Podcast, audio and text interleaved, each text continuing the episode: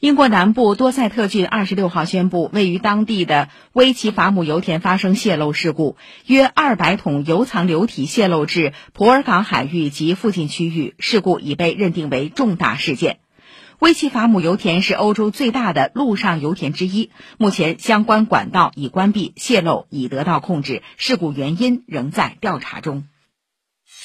汇听天下。